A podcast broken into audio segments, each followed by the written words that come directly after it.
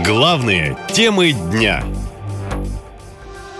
Зачем Армении в НАТО? В Европе попросили Байдена срочно защитить страну. Когда два года назад лидер Европейской партии Армении Тигран Хзмалян заявлял, что страна станет членом НАТО, ему не верил буквально никто. Как только мы станем членами НАТО, уже нас ничего не будет страшить. НАТО прям таки открыла двери для нас. Пошире раскройте ваши уши и запомните. Не то, что мы будем себя втаскивать туда, а они к нам придут. Теперь председатель Европейского комитета по расширению НАТО Гюнтер Феллингер призвал Армению присоединиться к Альянсу.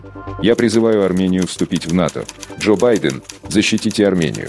Дело в том, что на границе Армении и Азербайджана регулярно происходят столкновения. Накануне погибли два армянских военнослужащих. Если Армения вступит в НАТО, то к ней смогут применить пятую статью Устава Блока. В ней сказано, что вооруженное нападение на страну-члена НАТО рассматривается как нападение на весь Альянс. В Кремле против заявил первый замглавы Международного комитета Совета Федерации Владимир Джабаров. Вопрос вступления Армении в НАТО решает руководство страны. Но пусть посмотрят на ситуацию на Украине. Стало ли там безопаснее после того, как она захотела вступить в НАТО и проводила политику максимально возможного сближения с этим агрессивным блоком?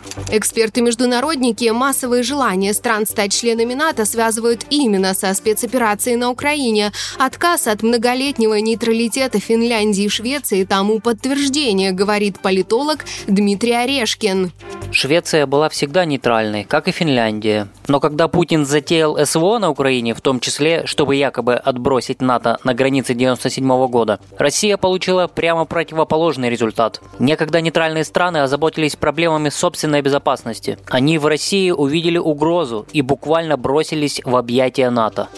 Напомню, Финляндия стала 31-м членом НАТО в апреле этого года. Теперь российско-финская граница автоматически стала границей с НАТО, а это более 1200 километров. Еще Россия граничит с такими странами-членами НАТО, как Польша, Литва, Латвия, Эстония и Норвегия. Многие эксперты уверены, что так или иначе этот список со временем пополнит и Украина. А теперь, быть может, и Армения, которая, хотя с Россией не граничит, но числится в стратегических партнерах Москвы.